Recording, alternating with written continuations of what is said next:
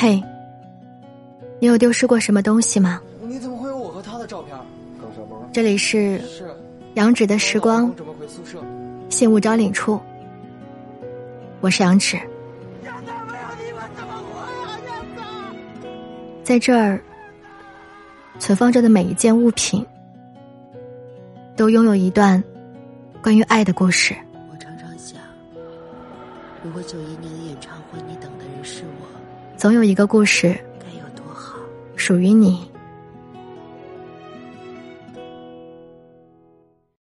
恐龙钥匙扣，无法拥有的人，要好好道别。上集。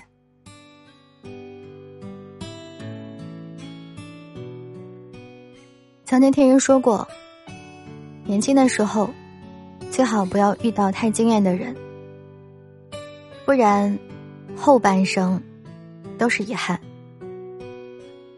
所以我现在就很后悔，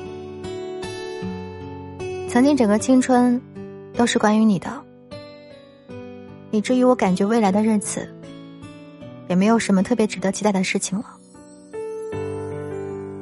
这样说。大约太过笃定，但是你值得这样的笃定。你曾经遇到过一个特别棒的人吗？以至于在后来见到的所有人都觉得不足为奇、黯淡无光。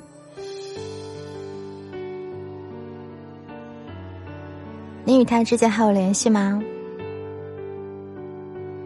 你们有什么样特别的故事吗？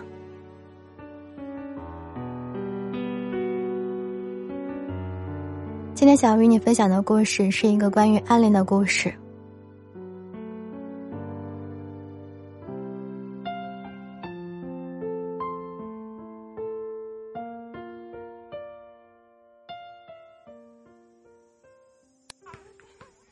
当时你在打着篮球。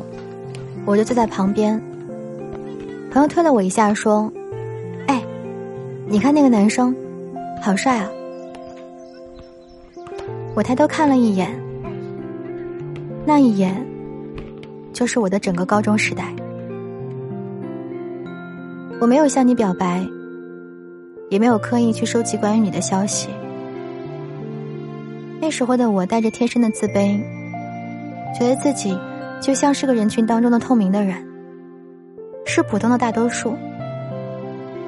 所以，在喜欢你这件事情上，我做的最多的事情就是，每天中午的时候午休，我会带着课本，坐到篮球场上的树影下。有时候，我甚至不敢抬头偷偷看你，只会在人群当中搜索你的影子。确定你在那儿，于是就会觉得很安心。篮球抨击地面，发出了砰砰砰的声音，一下又一下，敲击在了我的心上。那是少女的情窦初开，也是关于爱情萌芽时的怦然心动。我们相识。源自一场乌龙。大二暑假在老家，和朋友约着一起看一场电影。散场的时候，突然被人拍了拍肩膀。我转身看到了一个陌生的女孩。她扎着高高的双马尾，百褶裙，随着她的动作一直摆动。精致的妆，衬得她的皮肤白白的，眼睛大大的。模样可真好看。他指了指我手里的钥匙扣，上面的恐龙玩偶在空中轻微的摆动。不好意思，这个是你刚刚捡到的吗？嗯，他是我朋友不小心丢的。这时，我才看到站在三米开外的你。两年没见了，又长高了很多。年少的青涩已经褪去了，脸部的棱角开始变得分明，整个人的气质突然变得疏离而金贵起来。看到你的瞬间，我突然变得心虚起来，将那只小恐龙藏到了身后，说话都变成了结巴，反反复复的重复着说：“不是，是我的。”那个女生大约觉得我心虚了，于是越发的怀疑，伸出手上前一步，让我把钥匙扣给他看看。朋友在身边护住我，说：“这个恐龙，我从高中的时候就在用了，凭什么东西丢了，上来就开始诬陷他人？”眼看着就要吵起来了，你连忙冲了上来，拦住了女孩，向我们说对不起。劝着女生离开，说：“算了算了，不要了。”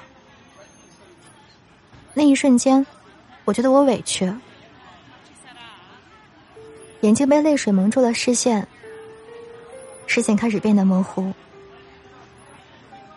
我偷偷拽了一下你的阴角，把小恐龙递到你的面前，说：“你看，这肯定不是你的。”说话的一瞬间，眼泪掉了下来。你看到了我手中的钥匙扣之后，越发的抱歉，止不住的说着对不起。我竟突然间觉得，刚刚看到你时候的疏离的气质，也一并烟消云散了。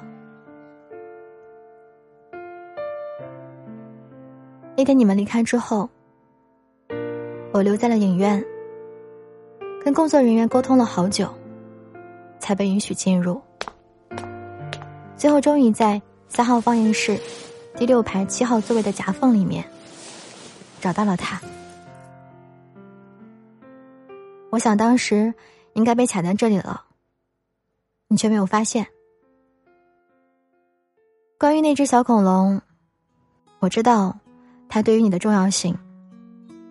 那是你妈妈送给你的最后一个礼物。和你爸爸离婚之后，他就嫁到了国外。再也没有回来看过你。在高中的时候，我曾经收集了很多很多关于你的同款，因为我是喜欢你的，所以看你喜欢的书，用和你同款的钥匙扣，包括这个小恐龙。爱上你的时候还不懂感情。离别，才觉得刻骨铭心。为什么没有发现遇见了你是生命最好的事情？也许当时忙着，感谢此刻你还将耳朵停留在这儿。谁能想到，再一次与喜欢的人相遇，会是这样的状态呢？有时候不知道是造化弄人，还是说缘分未尽。这个故事，恐龙钥匙扣还有后续，在下期节目当中将和你一起再次分享。如果想要在节目之外找到我的话，可以关注微信公众号和新浪微博“杨芷的时光”。想要听到直播的小伙伴，也可以在公众号上找到直播的地址。想要对你说的事情是，你的每一次点赞、关注和订阅，都是我更加努力更新这张专辑的动力之一。嗯，希望可以看到来自你的鼓励。好啦，时间变迁，不变的是与你聆听的好时光。晚安大家，晚安各位，早点睡。